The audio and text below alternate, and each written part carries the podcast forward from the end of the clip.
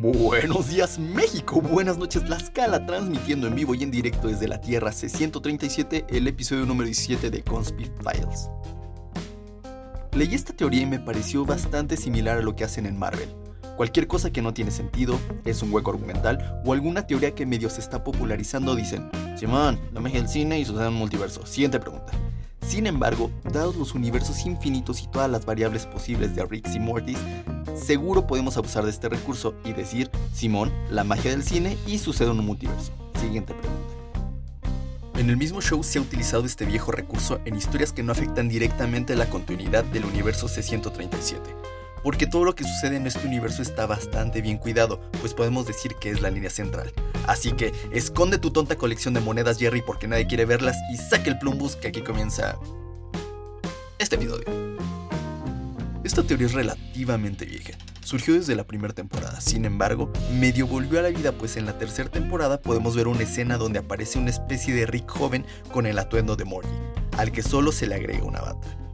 En su momento solo había un par de posts que medio intentaban explicar qué sucedía.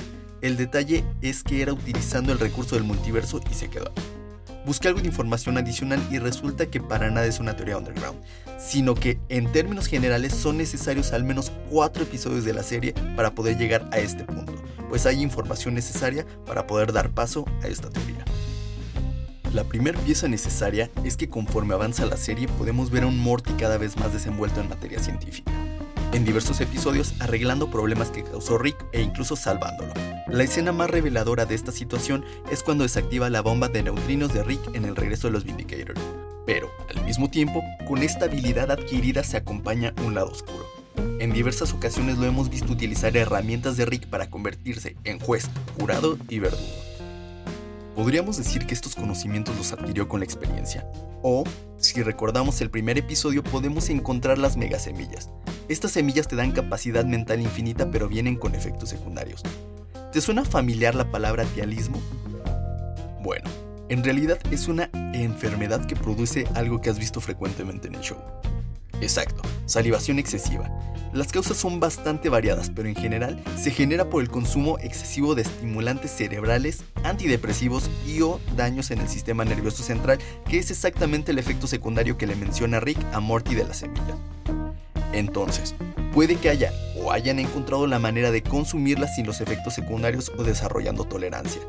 El mismo efecto que cuando te tomabas una cerveza a los 16 no es el mismo que cuando te la tomas en este momento.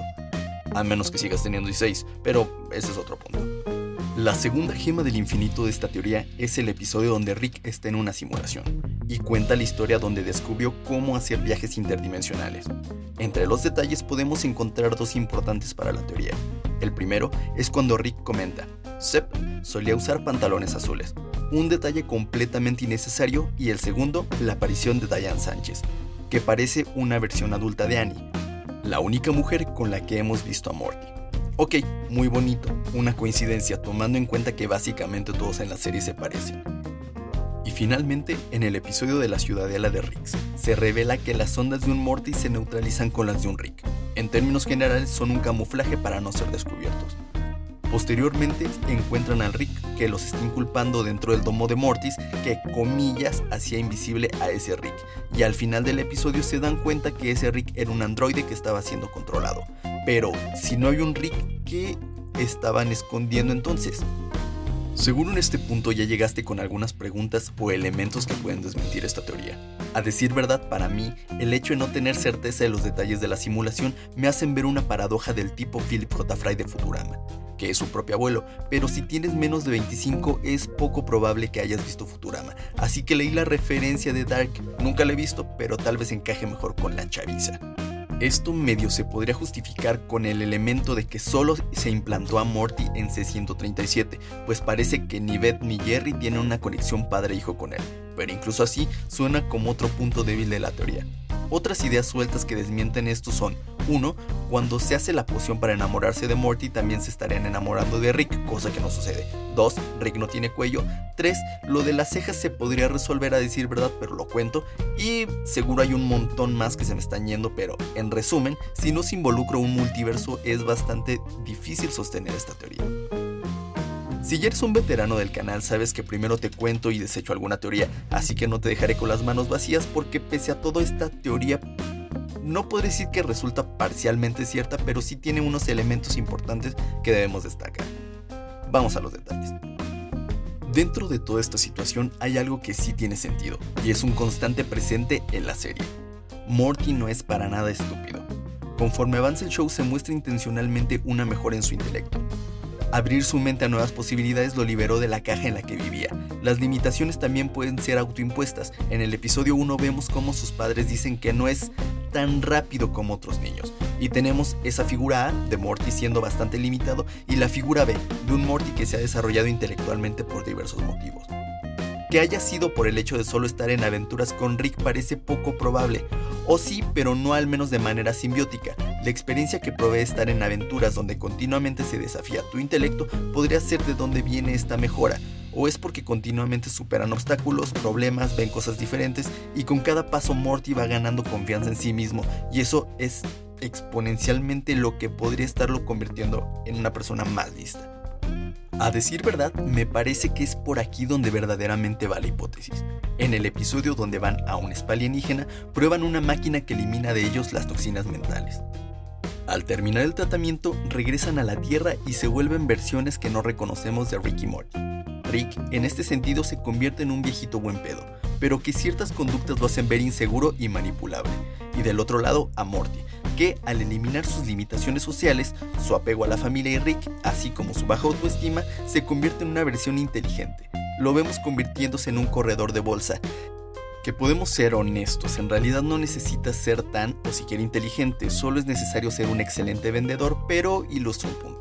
Haciendo esto, logra lo que al menos socialmente podría ser la vida perfecta.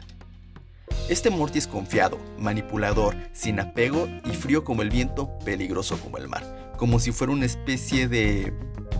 Evil Morty. La primera vez que vemos a Evil Morty es en el mismo episodio del domo con los Mortys que son utilizados para camuflar.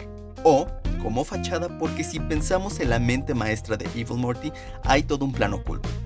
Cuando llegan nuestros amigos del C-137, Morty es encerrado con otros Mortys. En ese momento le muestran la propaganda del One True Morty. Al final, el Rick más Rick tendría probablemente al Morty más Morty. Por lo que al hablar con los Mortys cautivos los hace creer que es el Morty verdadero y comienza la rebelión. Los Mortys matan a Evil Rick y debieron ser devueltos a su universo original. Al final, vemos al Morty con parche que controlaba a Rick destruir el dispositivo. Más adelante en la trama se arrepintieron los guionistas y los volvieron a incluir, porque originalmente no había Mortis sin Rick.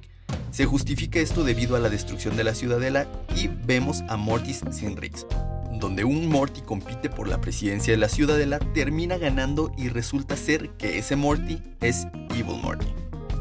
En este mismo episodio Rick le menciona a Morty que un Morty engreído puede causar muchos problemas. ¿Morty engreído igual a Evil Morty? Mm, puede ser que sí, o simplemente Evil Morty es un Morty que desarrolló su potencial antes de tiempo y es por eso que Rick debe tener un Morty para guiarlo, o mejor dicho, contenerlo hasta que sea seguro para sí mismo o podría correr la misma suerte que Evil Rick. Eventualmente, despertará el gigante dormido al desaparecer las limitaciones en la personalidad de Morty, pues es probable que el Morty más Morty sea el One True Morty, y sería un digno rival de Evil Morty. Asumo que por aquí va en realidad la trama que veremos próximamente. Por lo pronto, esto es una teoría.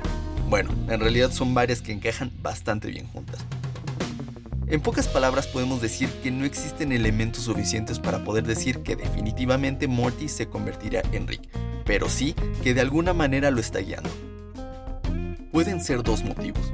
El primero, solo para hacerlo más seguro para sí mismo, porque después de todo existe una codependencia. Y el segundo, es necesario hacer notar que la ciudadela le vale madre, pero conociendo que así como existen infinidades de Rick, lo sabrá de Mortis.